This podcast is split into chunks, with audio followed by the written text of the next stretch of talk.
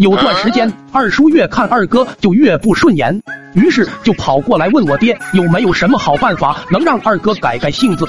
面对这种问题，俺爹嘿嘿一笑，紧接着就很爽快的给出了解决方法。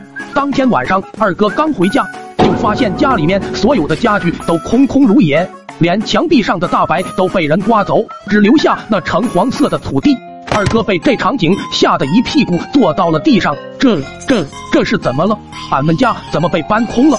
此时二叔一屁股坐到二哥身边，他眼泪婆娑：“儿子啊，其实你爹一直在炒股，结果今天股票大跌，咱们家一夜之间输得精光了。你妈更是跑回了娘家，把俺们父子丢在这里了。”听到二叔所说，二哥惊呆了：“那那那岂不是我要换一个新妈妈了？”这一次，老爹，你可要找个年轻漂亮的媳妇儿哦。放心，这次我肯定找个漂亮的。听到二叔这么说，二哥一声叹息：“别做梦了，你都已经家徒四壁了，怎么可能会找到年轻漂亮的媳妇？你闭嘴，让我做做梦不好吗？干嘛这么早叫醒我？”两父子一阵逗比过后，二哥的肚子被饿得直叫唤：“老爹，我饿了，咱家还有什么吃的吗？”听闻这话，二叔一阵沉思。你等着我，我去 WC 看看能不能找到点什么。好家伙，二哥听闻，赶忙拉住了他爹。没必要，没必要，我不饿了，我不饿了。第二天清晨，睡在地板上的二哥被饿醒，他决定出门找找看有啥吃的。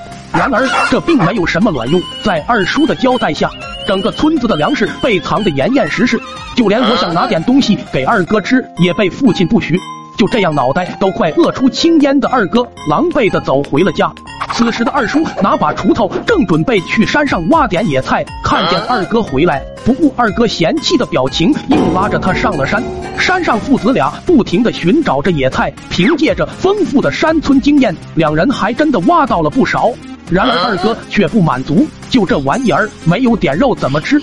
二叔给了他一巴掌，败家玩意儿，你爱吃不吃？我一个人吃。另一边的二哥并没有自暴自弃，我就不信了，我黑龙王难道找不到点肉食吗？正好旁边的草丛动了一下，一只肥美的兔子蹦了出来。二哥望着兔子，眼睛都直了，赶忙对着兔子狂追。正好此时兔子从二叔旁边跑过，二叔只感觉一道黑影一闪，紧接着第六感便闪烁着红灯。他还没来得及反应，二哥那沙雕就撞了上来，二叔直接被摔了个狗吃屎，手中的锄头被甩上天空，紧接着又急速下降。被撞的二叔还没来得及生气，便再次遭到了伤害，嗷呜一声惨叫，二叔的声音响彻了整村。最终，二叔的求生计划被搁浅，受伤的他到医院里面足足躺了三天。